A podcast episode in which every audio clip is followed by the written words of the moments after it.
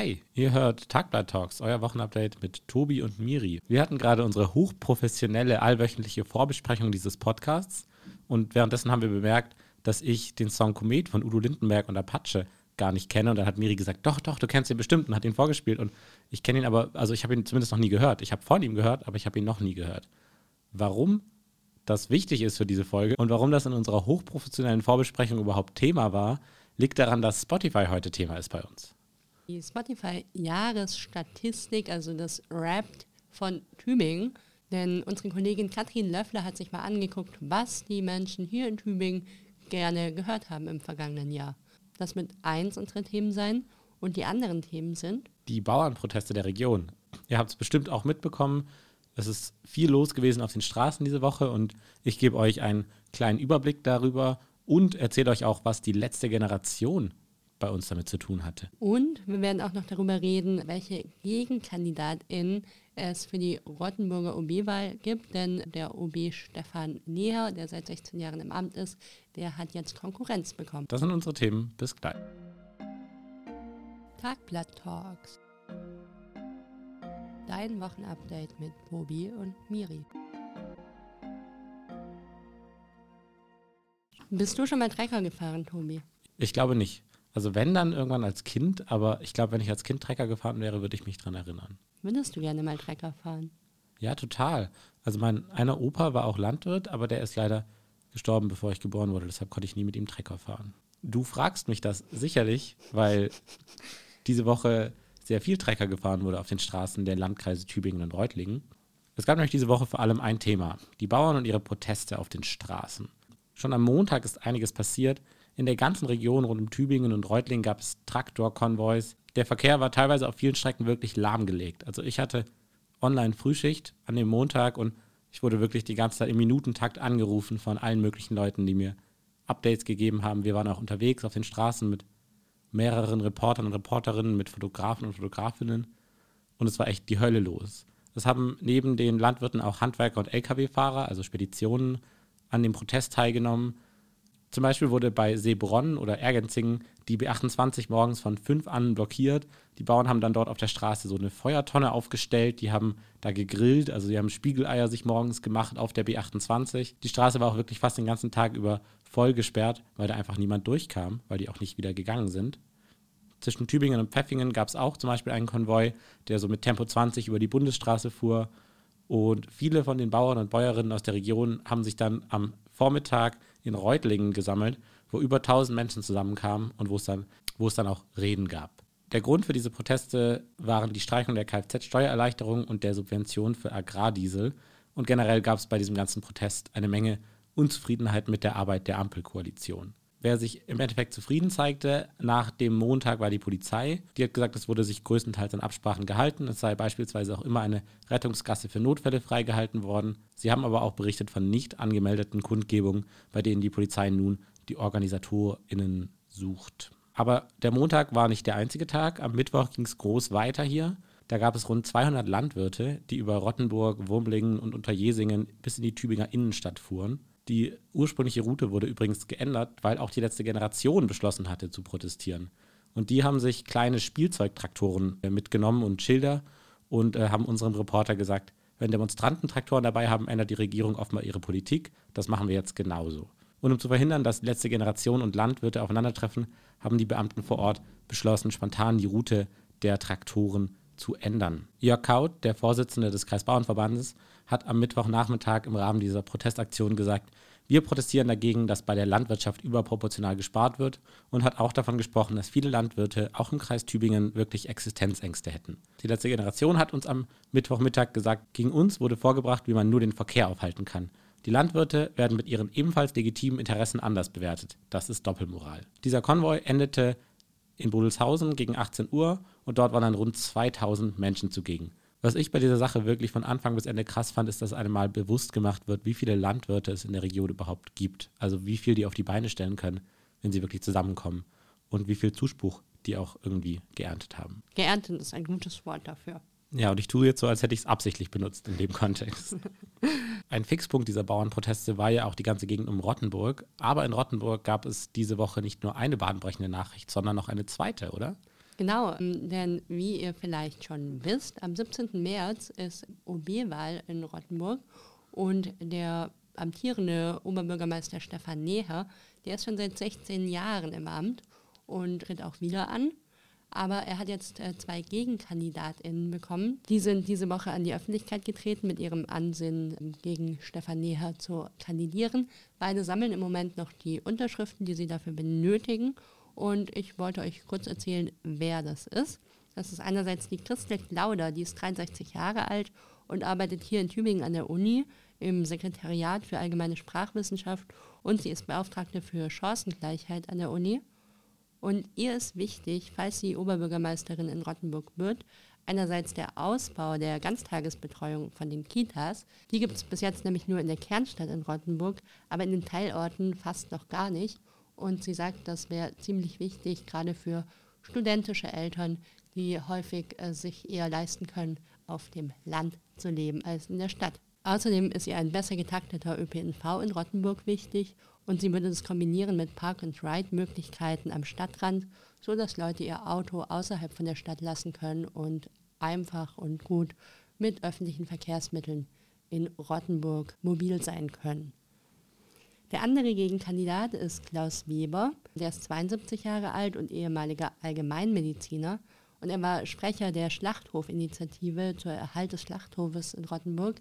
Das war letztes Jahr ein großes Thema in Rottenburg und diese Schlachthofinitiative hat damals gewonnen. Der Schlachthof wird erhalten und er wünscht sich mehr Transparenz und eine bessere Kommunikation zwischen Stadtverwaltung und BürgerInnen.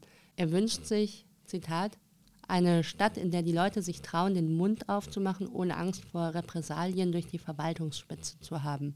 Zitat Ende. Er hofft auch, dass es noch weitere Leute gibt, die für dieses Amt des Oberbürgermeisters oder der Oberbürgermeisterin kandidieren. Er sagt, dass sowohl er als auch Christel Klauder beide finden, dass es bei der OB-Wahl mehrere Kandidierende geben sollte. Wie sagt man irgendwie, Konkurrenz belebt das Geschäft? Sagt man das so? Ist das der Spruch? ich glaube schon, aber ich glaube auch bei der Demokratie ist äh, Konkurrenz auch wegen der Auswahl wichtig und sowas. Ganz unabhängig vom Geschäft. Ganz unabhängig vom Geschäft. Als drittes Thema heute wollten wir euch ja auch noch die Spotify-Jahrescharts der TübingerInnen aus dem vergangenen Jahr vorstellen. Und ich hatte mir jetzt so einfach die Charts aufgeschrieben, die wir in einem Artikel vergangene Woche präsentiert hatten. Und dann habe ich gemerkt, ah, das ist ein bisschen langweilig, wenn ich einfach nur die KünstlerInnen vorlese. Deswegen habe ich ChatGPT gefragt, wie kann ich locker flockig eine Spotify-Statistik in einem Podcast äh, präsentieren. Und ChatGPT hat mir vorgeschlagen, du könntest die Spotify-Statistik in deinem Podcast auf lockere Weise präsentieren, indem du einige humorvolle Kommentare oder Anekdoten einfügst. Zum Beispiel könntest du sagen, unsere meistgespielten Songs auf Spotify in diesem Monat sind so heiß, dass sie fast die Playliste zum Schmelzen gebracht haben. Und ja, ich bin mir sicher, dass mein Duschgesang mindestens die Hälfte dieser Streams ausmacht. Also ja, liebe TübingerInnen, ich bin mir sicher, dass euer Duschgesang mindestens die Hälfte der Streams ausmacht. Denn ähm, das Hinzufügen von persönlichem Touch und Humor kann die Präsentation unterhaltsamer gestalten. Ich habe dann direkt auch gefragt, was wir mit unseren Top 5 machen. Die sind nämlich Taylor Swift, Apache, The Weekend Crow und Bones MC. Und ChatGPT hat dann gesagt, ich könnte eine musikalische Achterbahn anmoderieren, nämlich ich könnte sagen, taucht ein in unsere Spotify Top 5 Achterbahn. Die romantischen Loopings von Taylor Swift, die adrenalinhaltigen Abfahrten mit Apache 207, The Weekends mysteriöse Spiralen, Crows entspannte Kurven und Bones MCs düstere Loopings. Ein wahres Hörvergnügen. Ich habe plötzlich doch Angst, dass KI mir meinen Job wegnimmt.